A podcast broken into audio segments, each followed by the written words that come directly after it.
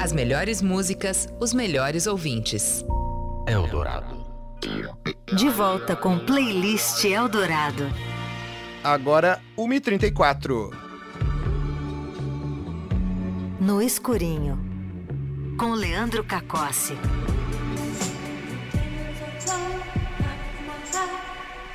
Chupando drops de anis. Não, ainda não, né? Não chegamos nesse limite. Boa tarde, Leandro Cacossi. Boa tarde, Igor Miller. Boa tarde, ouvinte da Rádio Eldorado. Mas hoje a gente vai começar justamente por cinema.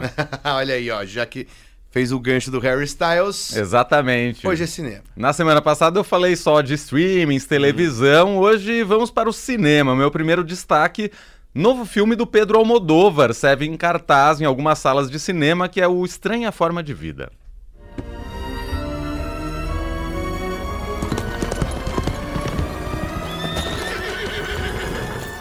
She was a whore, father.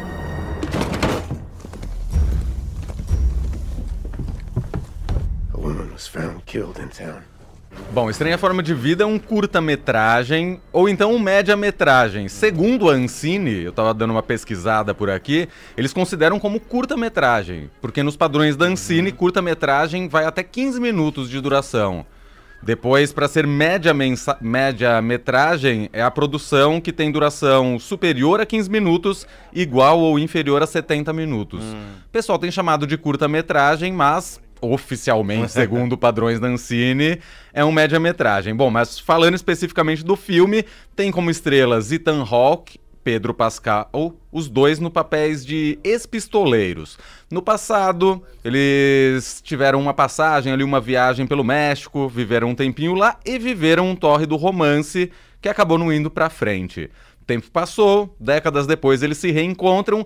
Na verdade, eles se reencontram porque um deles atravessa o deserto para encontrar o outro, esse outro que virou xerife. A princípio, a impressão que a gente tem é de que o Silva quer retomar esse romance com o Jake.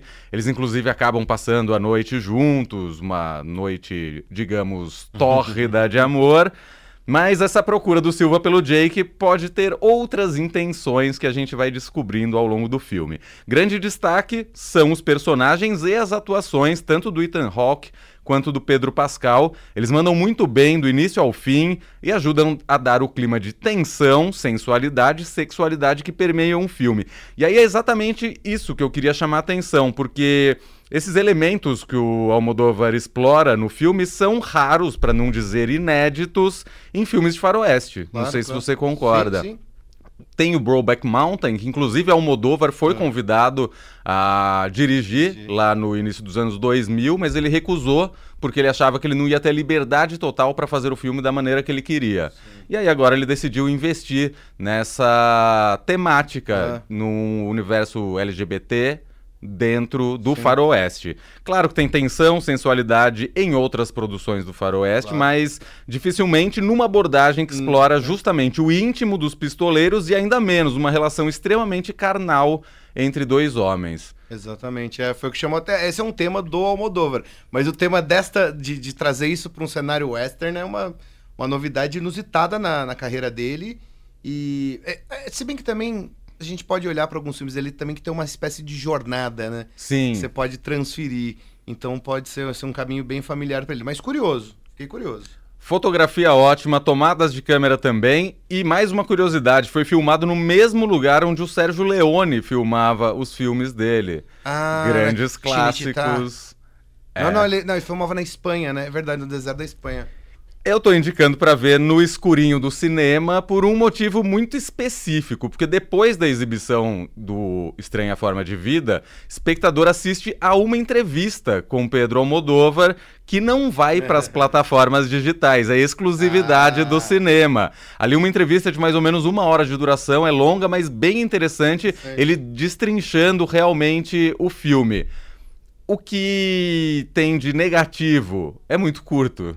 Meia hora. Quando você tá totalmente envolvido ali na história, acaba. Mas Almodóvar explica um pouco as intenções dele ali nessa entrevista e também dá até um spoiler do que ele imaginaria como uma sequência desses 30 minutos. Interessante. E aí eu queria destacar mais uma coisa, queria pedir pra você soltar o segundo áudio, Vamos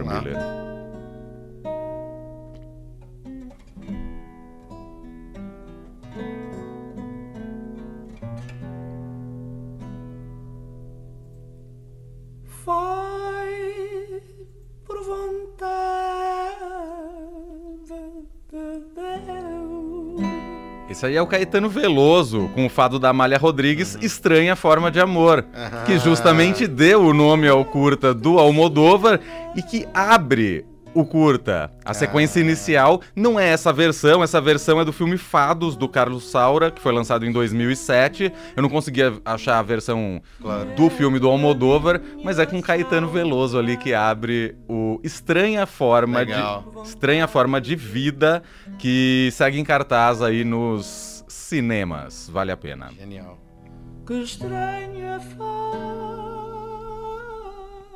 Vamos pra segunda? Vamos lá.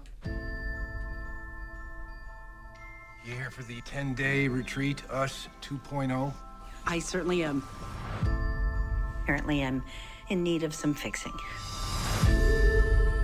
Welcome to Tranquillum House. É, essa que acabou de falar da Tranquillon House é ninguém menos que Nicole Kidman, a estrela de uma série lá de 2001, não é lançamento, mas que eu gosto muito e tá no catálogo do Prime Video, Nove Desconhecidos. Produção em oito episódios, a Nicole Kidman dá vida à dona de uma espécie de um spa para onde as pessoas vão para ter as suas vidas transformadas radicalmente em somente 10 dias. Essa pelo menos é a ideia inicial. Claro que todos os hóspedes têm problemas particulares, não estão ali à toa.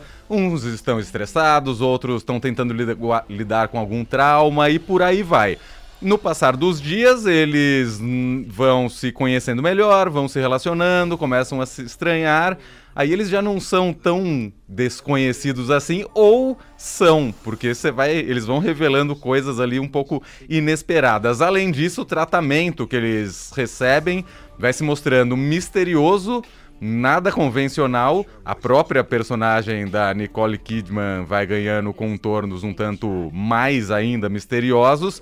Série de suspense e drama que por vezes cai até, digamos, em cenas meio comédia, aquela comédia de constrangimento, mas muito bom. Nove Desconhecidos, tem só uma temporada, toda ela disponível no Prime Video. Recomendo aí se você quiser mara- maratonar algo no fim de semana, por exemplo. Virar? Pra fechar a terceira dica, serão algumas dicas, porque eu vou aproveitar que 17 de outubro é celebrado o Dia da Música Brasileira. E, pra destacar, e aí eu vou destacar alguns documentários sobre música nacional que estão disponíveis nos streamings. Vamos ao primeiro. Tem um velho ditado iorubá que diz: Exu matou um pássaro ontem com uma pedra que só jogou hoje.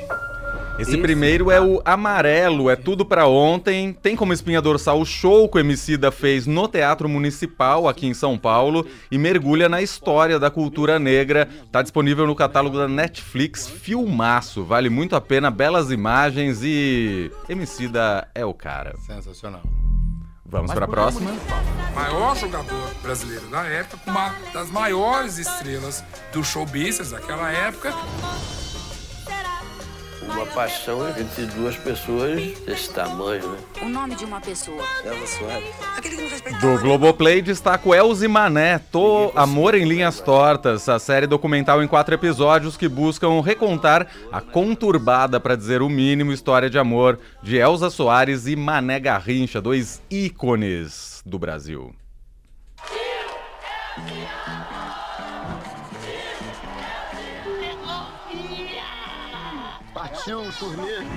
Mais uma do catálogo do Prime Video. Na verdade, são duas, ou duas temporadas. Em Casa com os Gil e Viajando com os Gil. A primeira mostra a família de Gilberto Gil confinada, se preparando para um novo show.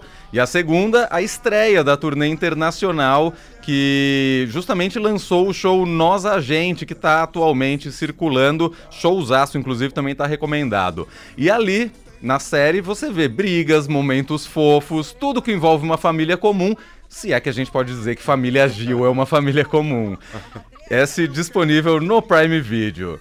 Pra fechar, queria só dar mais dois destaquezinhos. Nós três somos um.